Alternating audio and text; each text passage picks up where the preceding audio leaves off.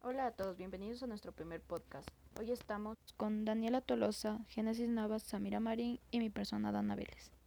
Nuestro tema a tratar será viajando por el mundo de Occidente y hoy, al ser nuestro primer podcast que realizamos, vamos a hablar sobre Baruch Espinosa y qué es el conatus. El conatus no es una propiedad temporal o accidental de la cosa, algo que la cosa pueda prescindir, sino supone un tiempo indefinido. Espinosa. Iniciaré con una breve presentación sobre Baruch Spinoza.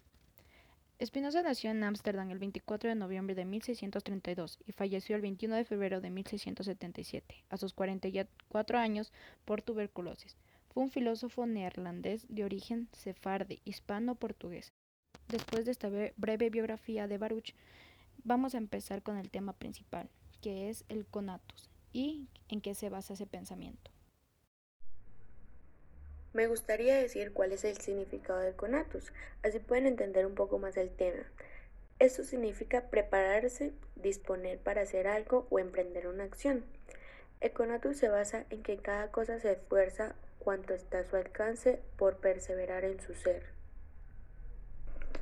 Concretamente, Spinoza presenta algunas razones para creer esto. Primero, las cosas particulares son, como él dice, modos de Dios lo que significa que cada uno expresa el poder de Dios de una manera particular. Además, nunca podría ser parte de la definición de Dios que sus modos se contradicen entre sí, por lo tanto, se opone a todo lo que puede quitarle su existencia. Spinoza formula esta resistencia a la destrucción en términos de un esfuerzo por seguir existiendo, y conatus es la palabra que usa con más frecuencia para describir esta fuerza.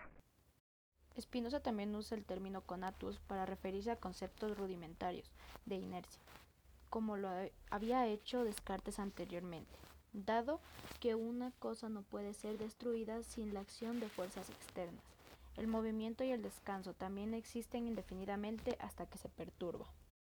El hombre también se podría definir por el conatus. Referido al alma es voluntad, pero cuando va referido al alma y al cuerpo, a la vez lo llama apetito.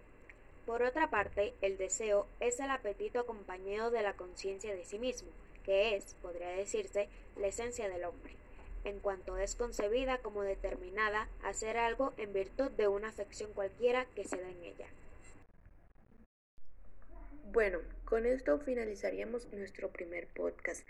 Agradecemos mucho por ayudarnos con esto y me gustaría terminar diciendo que espero que todos tengan un buen día y nos veremos en nuestro próximo podcast. El conatus no es una propiedad temporal o accidental de la cosa, algo que la cosa pueda prescindir, sino supone un tiempo indefinido. Espinosa.